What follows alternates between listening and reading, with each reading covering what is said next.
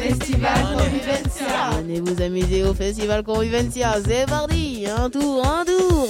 Jessica, Albertine, Louisette, Jenna, Ariane, Brad Pitt, Audrey, samedi 10 juillet. à l'écluse. de Castanet. Entre amis ou en famille. Venez nombreux, ce sera rock.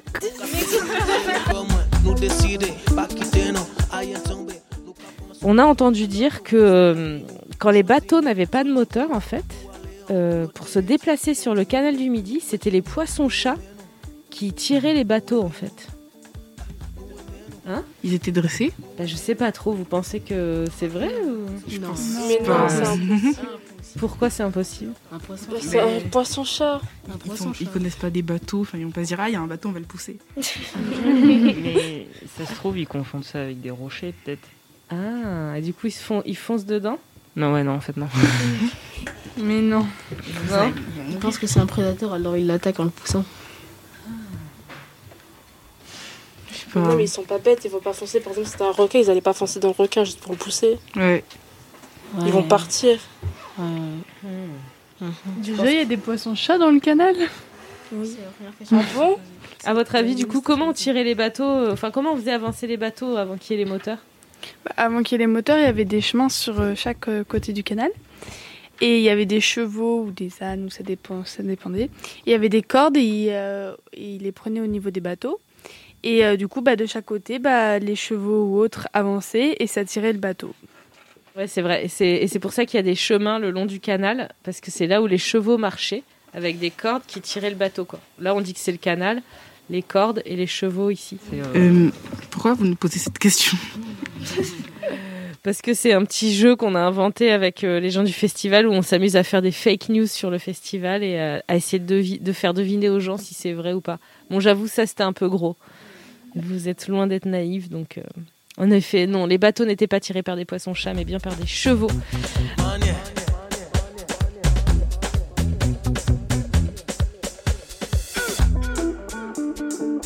À votre avis, qu'est-ce que ça veut dire le mot euh, un bachot? Pierre, C'est quoi le mot? Bachot. B-A-C-H-O-T.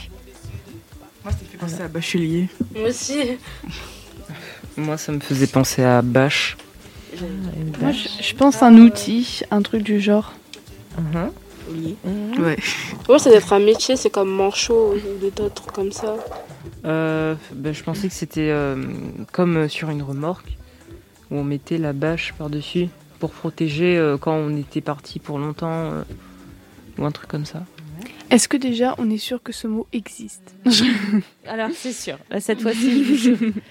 Bon, alors, c'est pas un métier. C'est pas vraiment un outil.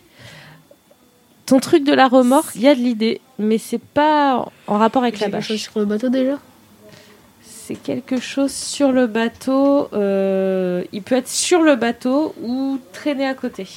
C'est pas euh, le- quand tu veux pas qu'un bateau bouge, on jette quelque chose dans, dans l'eau là L'encre, L'encre, voilà. Ouais, c'est pas pareil. c'est pas ça, c'est pas l'encre. Un petit euh, bateau où on transporte euh, des affaires qui ne peuvent pas peut-être rentrer dans le bateau dedans.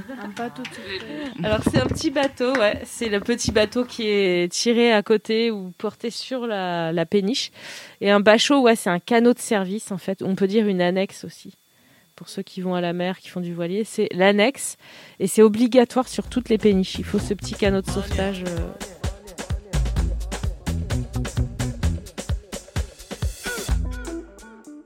Et aujourd'hui, avec les jeunes de Castanet, on a reçu plein d'invités derrière les micros. Tout d'abord Bobine, qui est bénévole sur le festival Convivencia. Céline, qui est vidéaste.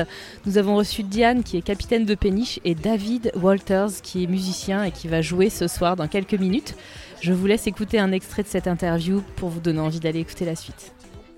Euh, Est-ce que ça a été compliqué quand vous avez commencé de la musique d'après en vivre Enfin, le temps? Un peu. Ça a été un peu compliqué parce que. euh, En fait, j'ai eu de la chance quand même. Parce que je me suis. C'est comme si je m'étais donné un an.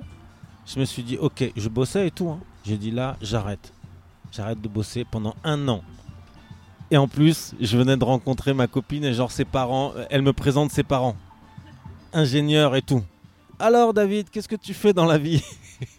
Je dis ben là, je vais arrêter le, j'arrête de travailler parce que je voudrais faire que de la musique. T'imagines le truc qui rassure pas du tout le père? Et j'ai dit, je me donne un an. Donc, euh, je, parlais avec lui, je me souviens. On a pris la date et un an après, j'avais signé et j'avais fini mon album et j'avais signé et je partais en tournée et j'étais en première partie de M au Bataclan. Et je te jure, c'était vraiment voilà. Mais ouais, ça a mis un peu de temps parce qu'en fait, ce qui met du temps, c'est que c'est que tu montes des projets, il faut faire les bonnes rencontres, il faut trouver des gens de confiance qui vont pas te trahir, ça on n'aime pas, et qui vont te, qui vont faire que, qui vont, qui vont t'aider, qui vont faire que ton projet il va décoller. Et ces personnes-là, euh, elles existent. Il y en a partout pour tous les projets qu'on fait. Franchement, hein, pour tout ce qu'on va faire, ces gens-là, ils existent. Ils sont là. Il faut juste les trouver.